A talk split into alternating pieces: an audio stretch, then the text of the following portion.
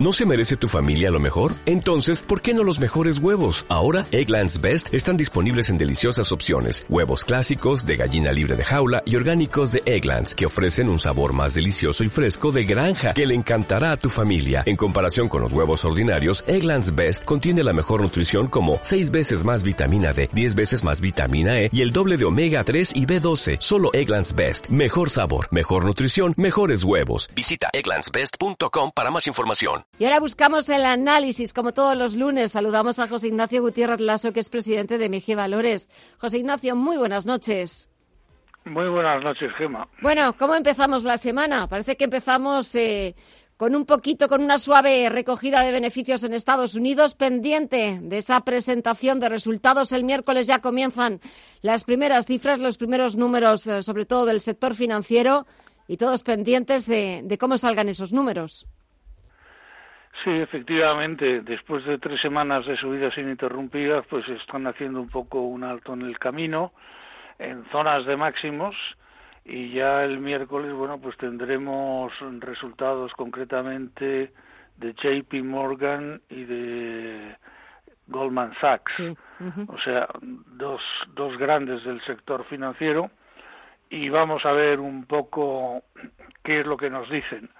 De todas maneras, eh, los mercados en estos momentos, pues eh, es muy posible que hagan una pequeña pausa, no lo sé, porque están en una especie de encrucijada. Jerome Powell, el presidente de la Reserva Federal, hizo el domingo, o sea, ayer, hizo unas declaraciones, la verdad es que estaban grabadas el viernes, pero las emitieron ayer en las que dice que, ah, bueno, en grosso modo lo que dice es que se espera que la economía ah, crezca de una forma muy importante, la economía americana, en el segundo semestre. Pero al mismo tiempo dice que nadie espere ningún movimiento de tipos de interés por parte de la Reserva Federal en, en 2021 y que lo de la inflación puede ser un tema ah, muy puntual. Claro, en esto último tiene toda la razón del mundo, porque ya hemos visto, por ejemplo, comparando IPCs normales, vamos, IPC completos de marzo con marzo del año pasado, que estaban todos los países prácticamente paralizados, los precios del petróleo se habían hundido, no sé si recuerdas que incluso eh, algún mes, no recuerdo cuál exactamente, al cierre de, al vencimiento de los futuros, eh, teníamos el, el, petróleo negativo. Sí, sí, es que por comprar petróleo te daban dinero. Exactamente.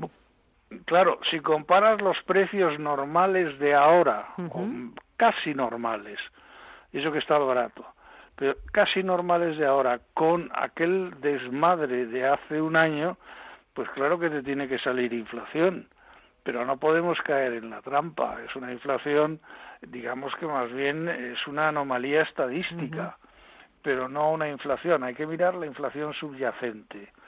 Y esa es la que mirará la Reserva Federal ah, a partir de que, bueno, vean cómo sigue la economía creciendo en ese segundo trimestre, o semestre, mejor dicho. Y yo creo que eso es lo mismo que Christine Lagarde está pensando para el Banco Central Europeo.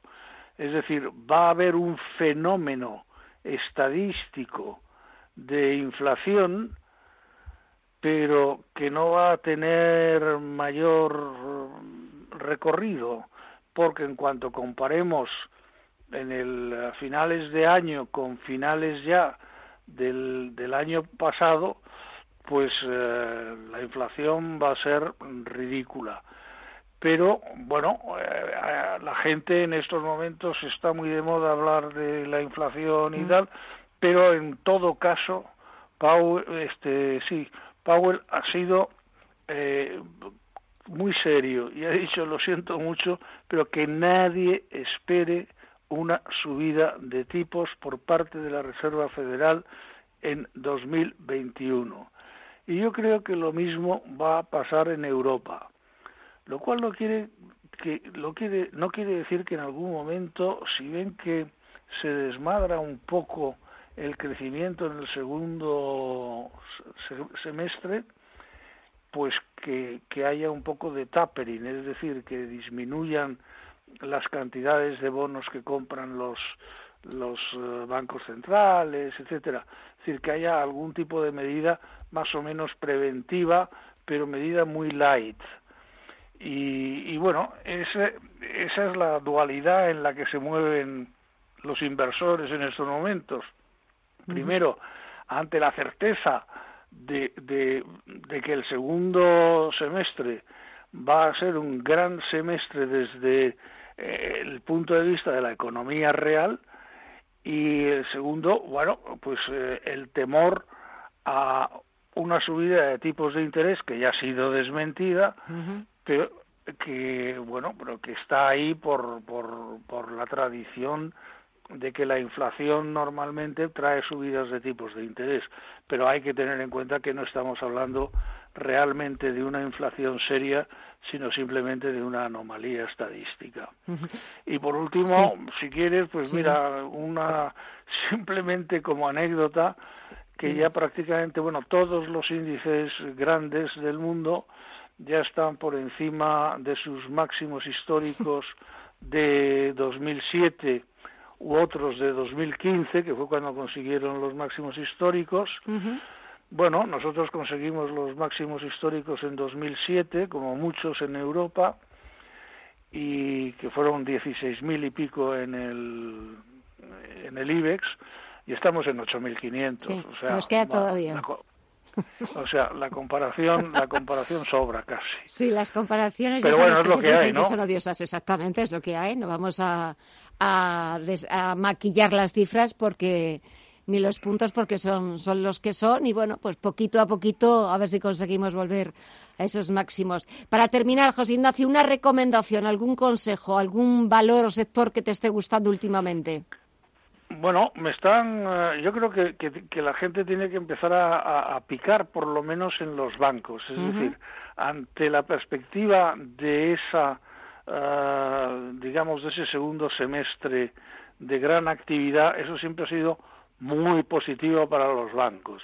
Es decir, son créditos, es movimiento de cuentas, son muchas cosas. Entonces, además de los que hemos dicho eh, que son los cíclicos, pues eh, los bancos me parece que hay que por lo menos eh, empezar a, tomar posiciones en algunos.